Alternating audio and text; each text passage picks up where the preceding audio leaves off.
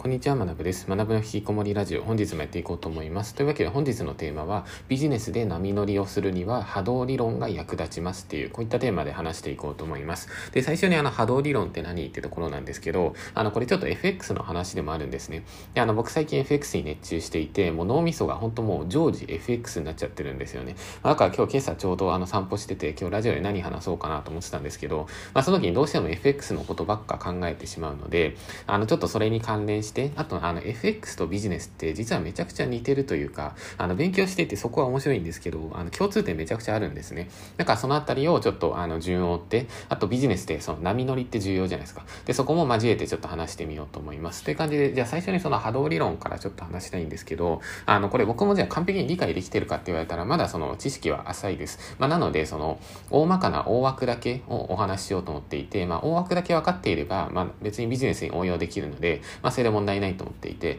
で、じゃあエリオ、あ、波動理論っていうのが、これエリオット波動っていう理論なんですね。で、エリオット波動って何かっていうと、まあ、いわゆるその、なんかチャート上にこう波が分かれてますみたいな、そういった話で、で、これって、あの、実際 FX のチャートとか見てるとわかるんですけど、あの、第1波、第2波、第3波みたいな感じで、こう、チャートがこう、バーって上昇するときに、まあ、ビットコインとかも一緒ですね。ビットコインバーンって伸びるときに、あの、第1波の上昇、第2波の上昇、第3波の上昇みたいな、あの、上昇するときってチャートこう、うねうねするじゃないですか。で、それをこう、遠くから眺めると、大体第1波、第2波、第3波みたいになってるんですね。じゃあ、それぞれ第1波、第2波、第3波っていうのがあって、で、どれぐらいのその伸び方をするかっていうと、えっと、最初の第1波に関しては、基本的に結構疑心暗鬼な場合が多いんですよ。あ、これ上行くかなみたいな。で、上行きそうだけど、でもちょっと怖いなみたいな。どうしようどうしようみたいな。まあそういうふうに迷ってるので、あそんなギューンとこうガツンと伸びないんですね。で、続いてじゃあ第2波はどうなるかっていうと、第2波は基本めっちゃ伸びます。なんでかっていうと、第2波に乗っかる人っていうのは、第1波の伸びっていうのを見てるので、見た後に入ってるから、まあ安心できるじゃないですか。だから結構、あ、これ絶対伸びだよね、みたいな。ポンってみんな入れるんですね。だからそこを大きく取れると。じゃあ続いて第3波あるじゃないですか。で、第3波はどうなるかっていうと、ここが要するに、まあなんか言葉悪いですけど、情報弱者とか、まあいわゆるその養分みたいな、になりやすい場所でもあるんですね。で、現状僕はその FX やってて養分トレード、あトレードしながら、あ、自分これ養分だな、みたいな思っちゃったりもしてるんですけど、あの、どういうことかっていうと、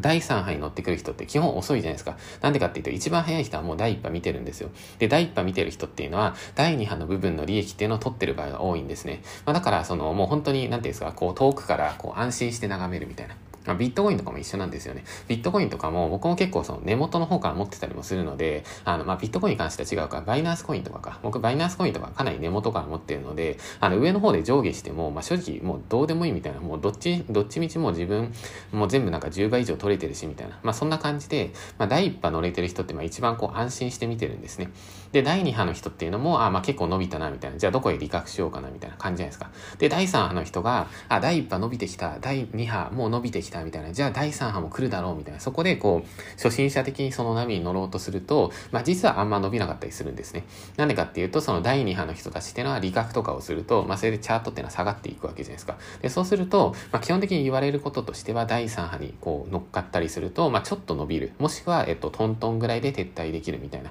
まあそんな状況が結構多かったりします。で、あの、これっていうのが今 FX とそのチャートに関して話していったんですけど、これビジネスとも完全に一緒なんですね。で、僕普段その波乗りしましょうみたいなこと結構言ってるじゃないですか。で、こういうのが、あの、なんて言うんですかね、その FX とすごいビジネスが繋がっていて面白いなって思うところなんですけど、じゃあ今話した流れっていうのを、えっと、YouTube ブームに当てはめてちょっと考えてみようと思います。で、YouTube ブームに関しては僕は多分第一波から乗れたかなって思います。あの、いわゆるそのビジネス系の人たちとかが、あの、すいません、今ちょっと雑音入っちゃったかもなんですけど、あの、そのビジネス系の人たちが、あの、YouTube を結構始めたタイミング、多分2018年の末ぐらいなんですけど、まあそれぐらいが多分第1波ぐらいだったんですね。初動っていう感じです。じゃあ第2波いつかっていうと、まあこれも結構明確かなと思っていて、えっと、オリラジのあっちゃんですね、オリラジ中田さんが結構伸び始めたタイミングぐらい。まあその時に多分まこない社長とかもこう連動してバーって伸びたと思うんですけど、まあそのあたりが多分第2波ぐらいかなっていう。じゃあ第3波いつかっていうと、これが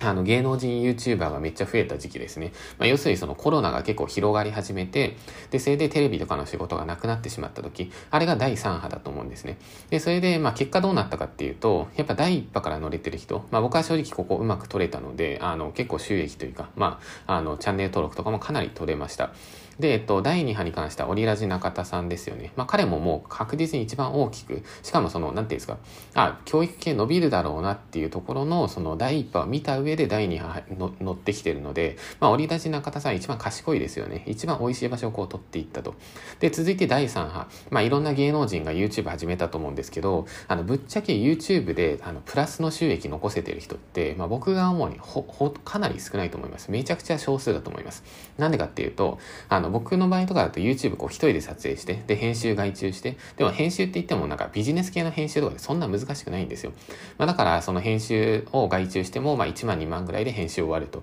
でも一方で芸能人とかってなんか企画をやって、それでカメラマンつけて、それで共演者呼んでみたいな、もういろんな人が集まって動画1本作ったりしてるじゃないですか。で、あれってコストめっちゃかかると思うんですね。で、あの、僕自身、えっと、動画1本作成するコストとして、まあ外注費だけなんですけど、まあそれで1万5千から2万くらいかな。まあそれぐらいでした。でも一方で芸能人とかってチャンネル登録とかとかがあんまない時期から多分、えっと、1本あたり、まあ、2万3万とかもしくはもっとかかってる場合も多いと思うんですね。で、そうなってくると、えっと、結構一部のトップ YouTuber を除いて多分ほとんどペイしないと思います。だから結局先ほど話した、えっと、エリオット波動っていう、まあ、FX の波動理論、これ全く当てはまるんですね。第1波は疑心暗鬼ですよね。まあ僕も YouTube これ伸びんのかなみたいな、まあ疑心暗鬼で始めてました。で、第2波でオリラジあっちゃんが来て、あ、これ確実だなみたいな、もう絶対 YouTube に注力しようと思って、僕はそこで確信して、あの、コミットしたんですね。で、第3波で芸能人バンって入ってきて、あ、もう一回伸びるかなと思ったら、わ芸能人全然伸び悩んでんじゃんみたいな。まあそういうのを目撃して、で、それで、あ、もうこれがなんか第3波なのかなみたいな。まあそんな風に考えたっていう感じですね。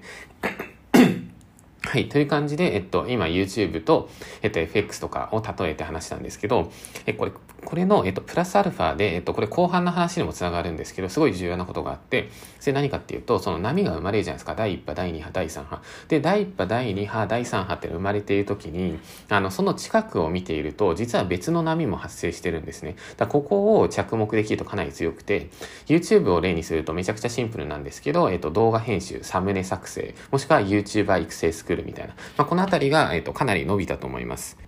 まあ、なので、えっと、何か波が起きてるな、みたいなトレンドが起きてるなと思ったら、あの、ほとんどの人ってその波に乗っかろうっていうふうに思うんですけど、でも乗っかった場合、もちろんそれもいいんですけど、タイミングをよく見ていれば。でもそれが第3波だった場合っていうのは、先ほどから言っているように、ちょい伸び、もしくはトントンでの撤退ぐらいしかできない場合が実は多かったりするんですね。まあ、だからそれよりも賢いやり方っていうのが、他の波を見つける。例えば、その以前に、何でしたっけ、その、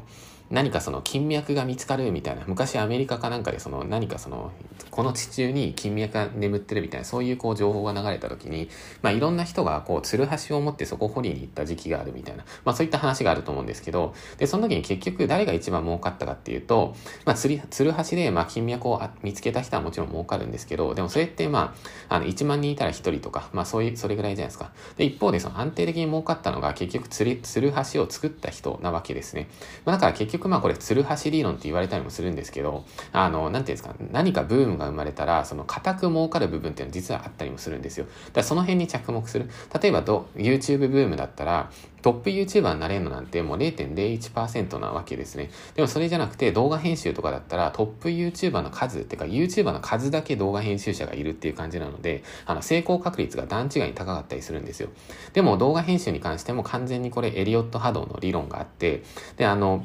まあ僕も一時期動画編集稼げますよって情報を発信していて、で、あの多分僕とか結構言っていたタイミングっていうのが、多分第2波ぐらいだったと思うんですよ。だからそこから速攻で始めた人っていうのは結構その後、マジで収益上がったと思います。僕の元には結構連絡届いて、あの、なんか、学さんのおかげで動画編集始めたら、その月20万ぐらい稼げるようになりましたみたいな、もう来たんですけど、でもやっぱりその、その翌年ぐらいに始めた人っていうのは、あんま稼いでないんですよね。で、それっていうのはやっぱしょうがなくて、その、第3波の部分に乗っかってしまっているので、まあそれだとまあさすがにちょっと遅すぎるかなっていう。だからもうこれが、まあ、ビジネスでその動きの速さ、フットワークの軽さが重要ですって話にも、話にもつながるんですね。って感じで以上が、えっと、前半です。えっと、FX の話と、えっと、エリオット波動っていう、まあ、波動理論ですね。第1波、第2波、第3波、このあたりっていうので、あの、ぜひ皆さんこれ覚えておいてください。で、プラスで自分であのビジネスをやりながら、ビジネスをやるっていうか、その、何かその、行動を起こしながら、その際に自分はこれ今第何波に乗ってるんだろうっていう、まあ、そこを振り返って考えてみると結構参考になるんじゃないかなと思います。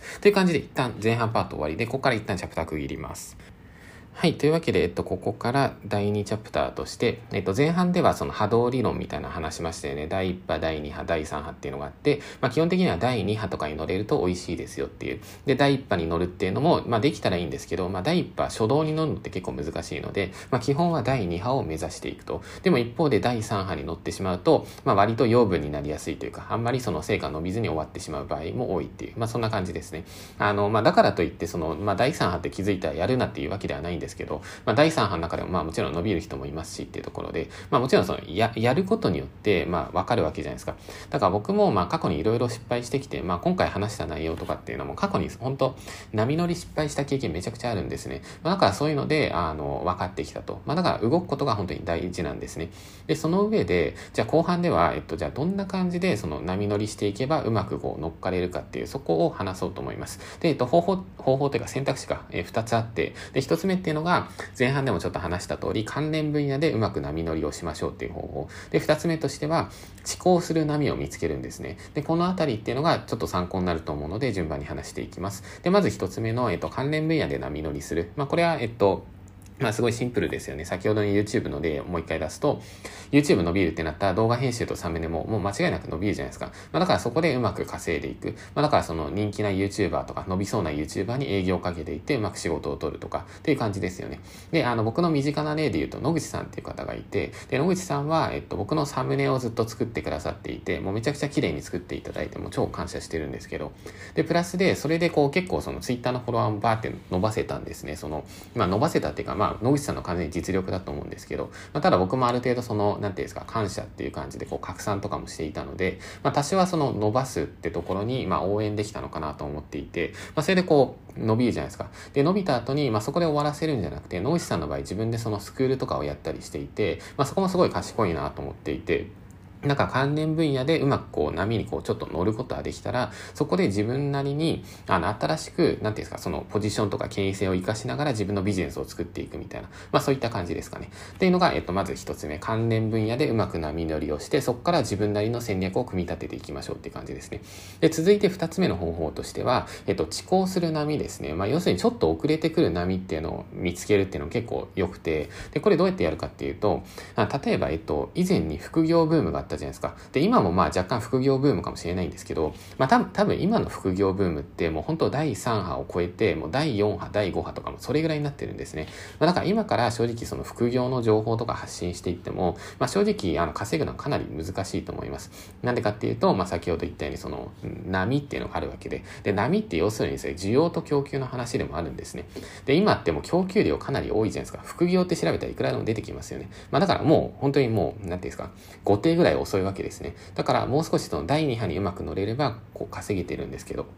でもその一方で、あの僕が副業マーケットを見ていたときに、あ、明らかになんかここ遅行してるよな、みたいな。なんか他の波と比べて遅いよなっていうのを見つけていて、別に何かっていうと、まあ、これももうすでになんていうんですか、現時点では遅くなっちゃってるので、あの、参考まで聞いてほしいんですけど、副業ブームってなった時に最初に伸びたのが多分プログラミングと、えっと、ブログとか、アフィリエイトとか、まあその辺なんですね。で、まあ副業って言ったらまあ大体この辺り目指す方って多いじゃないですか。だこれが鉄板でこう伸びていったと。だから YouTube とかでもまあ副業みたいに調べると、まあ大体そのエンジニア系の人とか、あとはそのブロガー系の人とかっていうのはこう、目立っていたみたいな、そういう時代ですよね。でもその一方で、その後に、えっと、セドリ系の情報ってのは結構伸びたんですね。で、これかなり遅行した事例だと思います。でも、えっと、セドリって普通に、あの、なんていうんですか、副業として割と定番だし、あの、昔からあった分野ですよね。で、ブログも昔からあった分野で、まあ、プログラミングも別になんか、僕の場合、プログラミング2013年とかか、まあ、ぐらい、ぐらいから勉強してるので、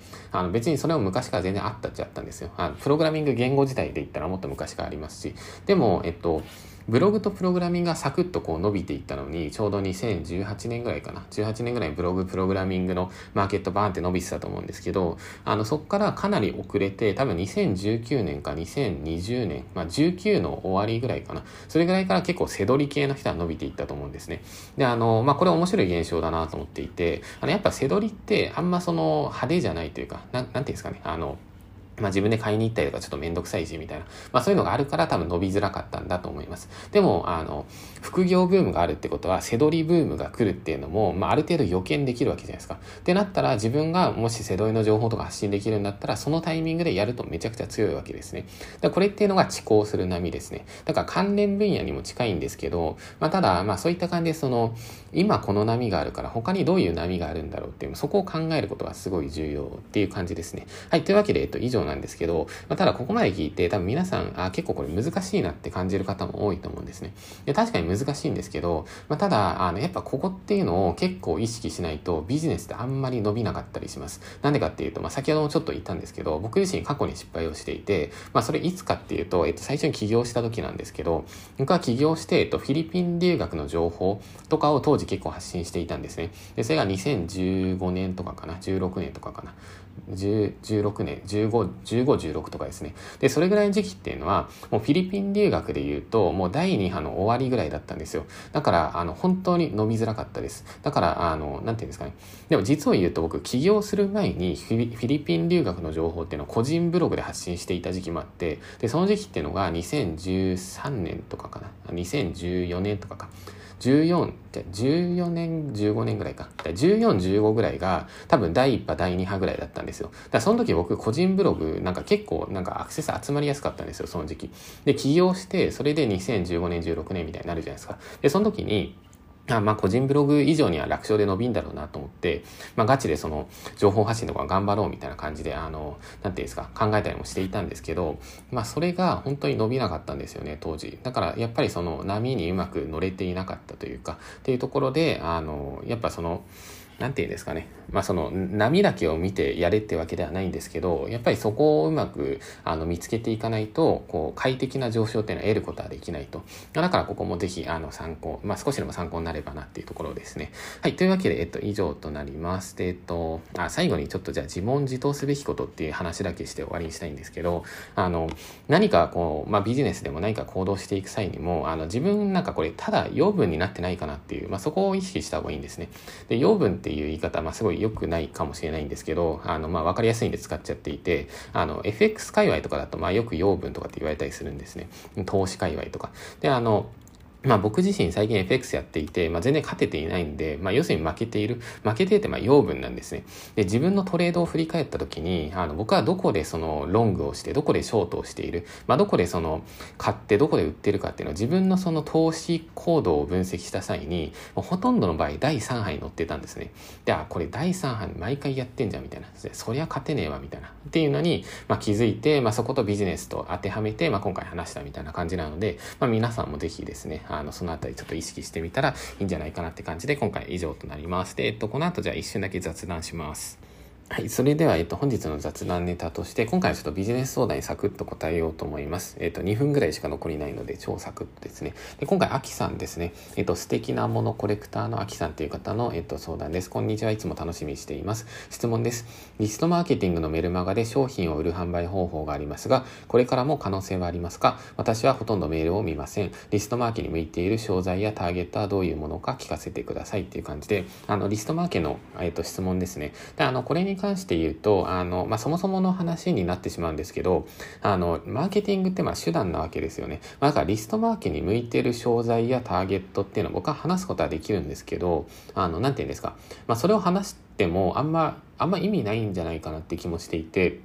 結局世の中にこういうあのマーケットのニーズがあってこういう問題を抱えている人がいてでその人に適切に情報を届けていったりとか適切に商品をこううまく売っていく際にベストな方法っていうのが多分リストマーケだよね、みたいな。まあそしたらじゃあリストマーケ使おうかっていう感じなので、まあだから最初に、まあどういった問題解決したいのか、お客さんはどこにいるのか、で、そのお客さんは普段メールを見る人なのか、もしくは LINE の方がいいのか、もしくは場合によってはお手紙の方がいいのかみたいな、まあそんな感じで、あの、やっていくものなので、あの、リストマーケイコールメルメルマガを組んで、なんかステップメールを組んでいくみたいな、まあ考えている方も多くて、あの、まあ実際そうでもあるんですけど、まあただそれはあくまで手段であって、あの、まあ本質的的に、あの、なんていうんですか、まあ、この手段を実行したらそのまま稼げるっていうふうに考えてしまうと、やっぱそれうまくいかないんですね。でそうじゃなくて、あの、お客さんをちゃん、ちゃんと見るというか、なんて言うんですかね。あの、まあ、どうやったら一番届くだろうっていう、まあ、その選択肢を選ぶ感じなので、あの、リストマーケティングにこだわる必要はないんじゃないかなっていう、まあ、そんなところですね。はい。というわけで、今回以上となります。それでは皆さん引き続きコツコツやっていきましょう。お疲れ様です。